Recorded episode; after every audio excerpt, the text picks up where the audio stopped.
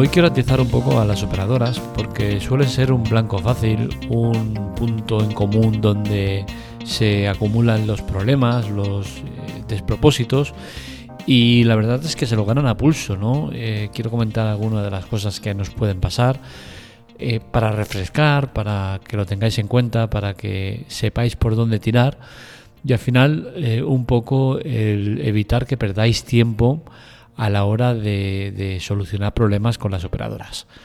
Eh, hay un punto común en todas ellas, ¿no? y es que eh, todo va bien hasta que deja de ir bien. Parece muy tópico, pero es una realidad, ¿no? Y es que cuando viene el instalador, te hacen instalador a fibra, eh, todos los servicios van perfectos, y, ese todo va perfecto puede durar un día, una semana, un mes, un año, hay gente que está toda la vida y, no tiene ningún problema, es cierto, pero pocos. Y, bueno, siempre hay un punto de inflexión en el cual todo se tuerce y a partir de ese momento es cuando hay que tomar decisiones y saber si vale la pena perder el tiempo, si vale la pena más cambiar y mirar al otro lado o qué hacer. Detectar un problema es la parte fundamental en cualquier incidencia que tengas con tu operadora. Y saber afrontar el tema de cómo detectar esa, avería, ese problema, es la parte más importante. Es fácil resolver la mayor parte de problemas relacionados con este tipo de fallo. Y es que en, la mayoría de casos se suele solucionar con un power off, power on, es decir, apagar y encender el router.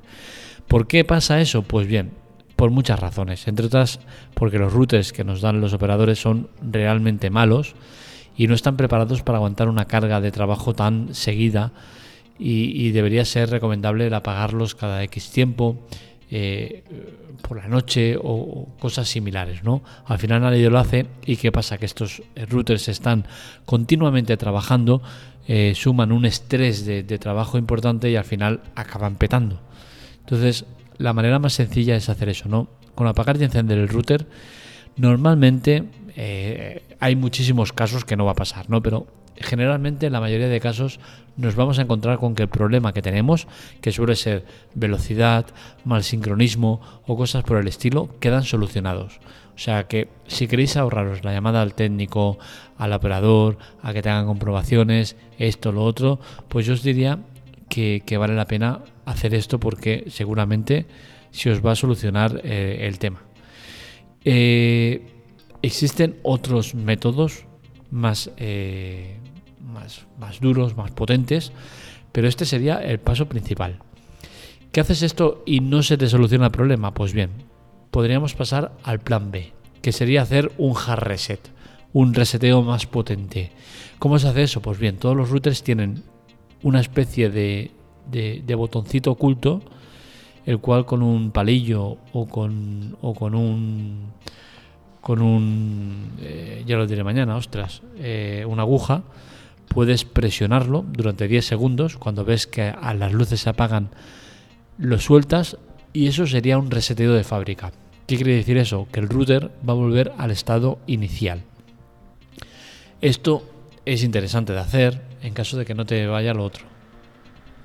El símil que podemos hacer en ordenadores y móviles, por ejemplo, es que si se te cuelga y no funciona, ¿qué haces? Lo apagas y lo enciendes y suele funcionar otra vez. Pero en casos de que no vaya bien, ¿qué haces? Un formateo, ¿no? Pues esto es lo mismo. El hard reset este sería ese formateo. Estas dos maneras solucionan el 95% de los casos eh, de los problemas. Y al final es exactamente lo mismo que van a hacer los operadores cuando llamas. Tú cuando llamas y dices, oye, que me pasas con el soporte técnico, ¿qué os creen que, creéis que hacen? Hacen exactamente eso, resetean el router y se quedan tan anchos. ¿Qué no funciona? Pues hacen un hard reset desde ahí y listo. Y todos los problemas suelen quedar solucionados. Es cierto que hay muchos casos que no, ¿eh? pero es un tanto por ciento muy bajo de, casos en los cuales hay que hacer algo más profundo. Es importante también eh, agenciarse de herramientas que te ayuden a detectar problemas. Y por suerte tenemos a nuestro alcance las mejores de manera gratuita vía web y vía aplicación. ¿De qué hablo? Pues por ejemplo, de test de velocidad. Es importante tener un test de velocidad y de tanto en tanto hacer una prueba. ¿Para qué? Para ver cómo está el estado de tu red. Yo, por ejemplo, lo estoy haciendo ahora de bastante continuo, desde que me subieron los 300 megas que, me han puesto, no porque los pidiera, sino porque la oferta era así y no podía eh, eh, rechazar y, ponerme menos. Era incompatible, porque si no lo hubiese hecho, os lo aseguro. Yo con mis 100 megas estaba más que contento. Y bueno, como me pusieron los 300 megas, quería comprobar hasta qué punto era bueno, fiable o efectivo el servicio. Y evidentemente he comprobado que no lo es. ¿Cómo lo he comprobado? Pues gracias a este test de velocidad. Como digo, tenéis muchísimos, todos gratuitos, vía app, vía web. Eh, ¿Cuál usar? Pues la verdad es que cada uno pues que use el que le dé la gana. ¿no? Al final eh, yo uso el speed test, el de, el de Ocla, porque la verdad es que eh, comparado con otros sí que he visto que los resultados que me da son más aproximados a lo que entiendo que tiene que ser. ¿no? Entonces suelo usar siempre ese, vía web en el ordenador y eh, vía app en el móvil, me gusta tener la app y, bueno, la verdad es que está muy bien, no te va a dar nada que no te den la mayoría de ellos. Eh, te sale lo que es la velocidad de subida, de bajada, el ping, que es muy importante, luego hablaremos de él. Y, bueno, creo que es interesante eh, para ver y detectar problemas. Yo como digo, con los 300 megas lo estoy usando, pues no sé, a lo mejor a, diario lo pongo mañana, mediodía, noche para ver cómo va la evolución. Eh, y bueno, he ido viendo problemas que han ido apareciendo, caídas y demás. Eh, pero bueno, nada, nada que sea demasiado determinante como para eh, perder el tiempo con la operadora y, que me intenta resolver un problema que sé que no me van a resolver, ¿no? el ping ¿Por qué es importante? Pues bien, es importante porque al final el ping es el tiempo de respuesta que hay entre tu equipo y el router. Es decir, desde que tú le das al intro al poner, por ejemplo, una búsqueda en Google y te rebota la información, ese es el ping. ¿Qué sucede? Pues que el ping, contra más bajo seas, mejor.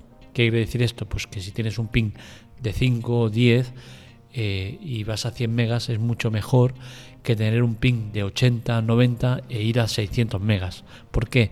Porque el tiempo de respuesta es muy importante. ¿Hasta qué punto? Pues hasta el punto de, si juegas a juegos de precisión en streaming, pues sí que es de vital importancia. ¿Por qué? Porque eh, ese tiempo de respuesta va a hacer que puedas eh, ser mejor o peor que otro que tenga un ping mejor. Es decir, si yo tengo un ping de 3.5, y, estoy jugando contra otro que tiene un ping 120 eh, y estoy jugando un juego de precisión, ten por descontado que yo voy a tener cierta ventaja respecto a él.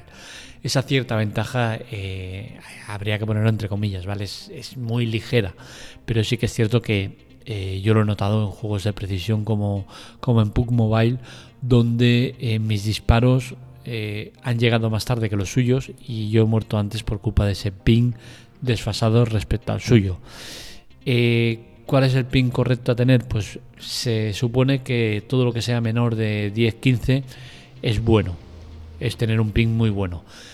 Eh, que tienes un pin 20, 30, 40, no te vuelvas loco, ¿vale? No te va a pasar nada, no va a ser determinante, pero sí que va a ser un ping más elevado de lo que deberías tener para juegos, para un uso cotidiano de internet, de buscar información, de abrir páginas web y demás Mm, tener un ping 3 y un ping 80 eh, no te va a suponer un problema demasiado grande, ¿vale? No vas a notarlo eh, apenas, no va a ser muy complicado que lo puedas notar. La calidad de la instalación es un punto que hay que tener en cuenta. El técnico cuando viene a instalarte la fibra siempre te va a dejar la velocidad al máximo, es decir, sus pruebas que hace con el test de velocidad, este o cualquier otra que, tenga, siempre le va a dar el máximo eh, que has contratado. Es decir, que si tú has contratado 100, vas a ver que te va a ir a 100 o 99 o 101. Si has contratado 300, te va a ir a 299, 301, 300. Si has contratado 600, a 600, 601 o 599. Pero siempre vas a tener el máximo. ¿Por qué? Porque ellos las comprobaciones las hacen por cable Ethernet, siempre.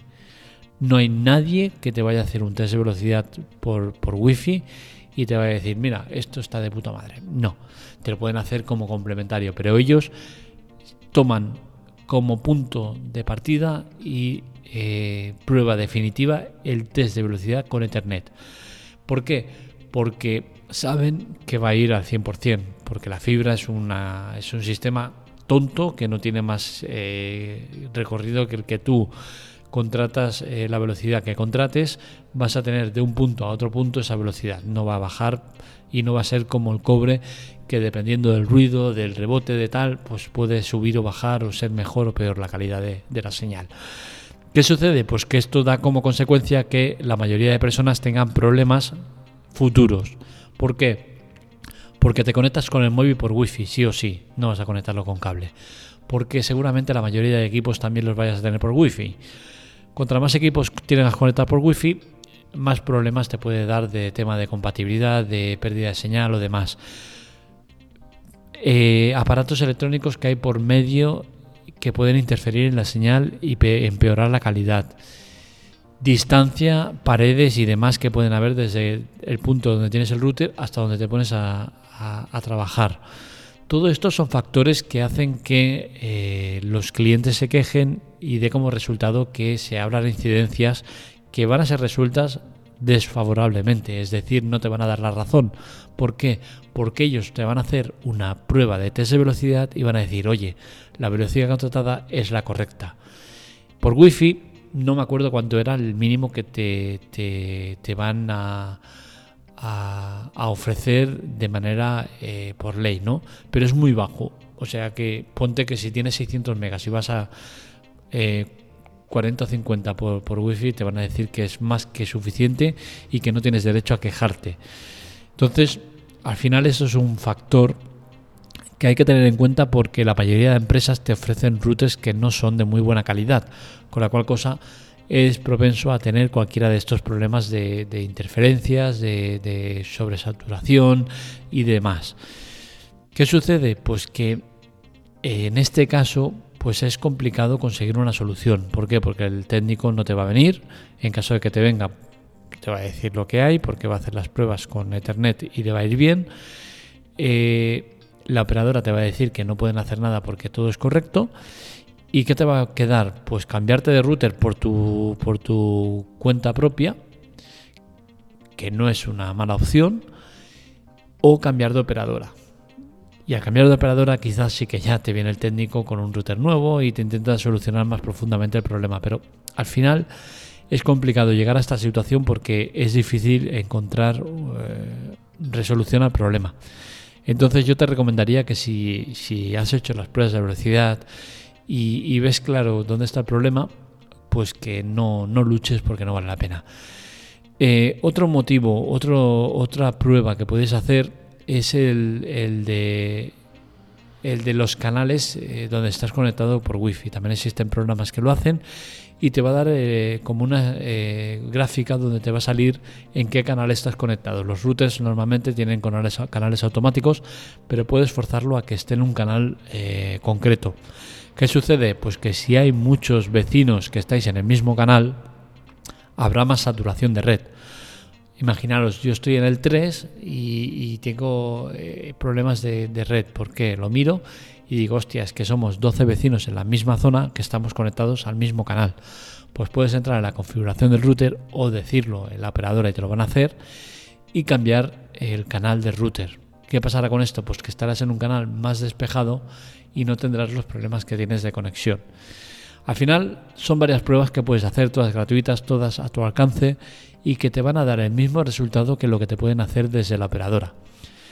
Eh, yo te recomiendo que hagas todo esto y que no entres en peleas con las operadoras porque al final eh, cuando te dicen soporte técnico, que te pasan al técnico para que lo miren, normalmente es que ni siquiera llegas a un técnico, llegas a un tío que está ahí ejecutando el, el test de velocidad y el reseteo del router y no hace nada más. Y con eso ya normalmente, como ya te funciona todo bien, dan el caso por cerrado y hasta el próximo que te, ocurra, ¿no? Entonces, eh, bueno, yo entiendo que, hagan esto del cable Ethernet.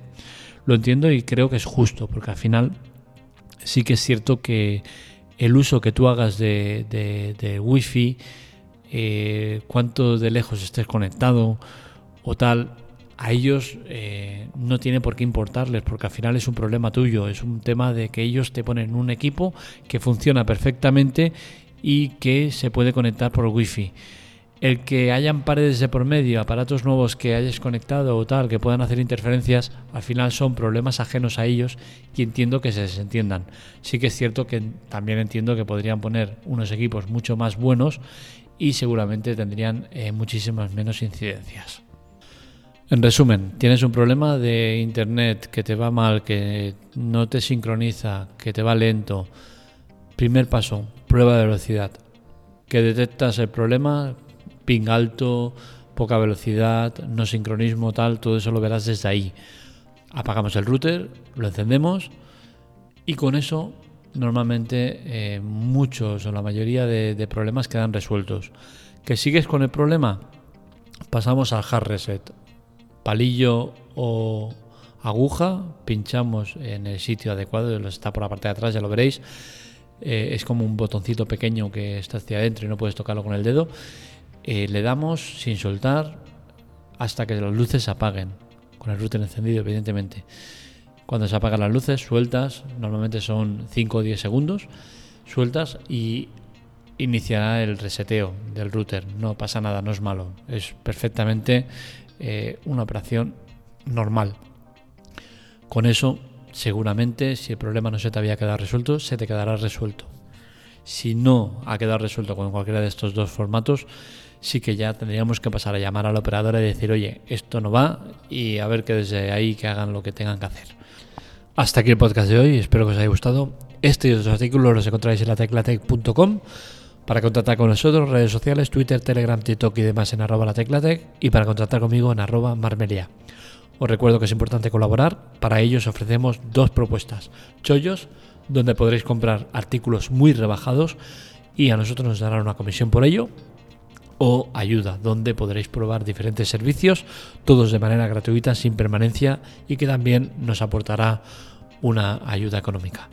Todo eso gratuito, sin permanencia no te cuesta ningún extra y hace que la web, que el podcast, que todo siga adelante. Un saludo, nos leemos, nos escuchamos.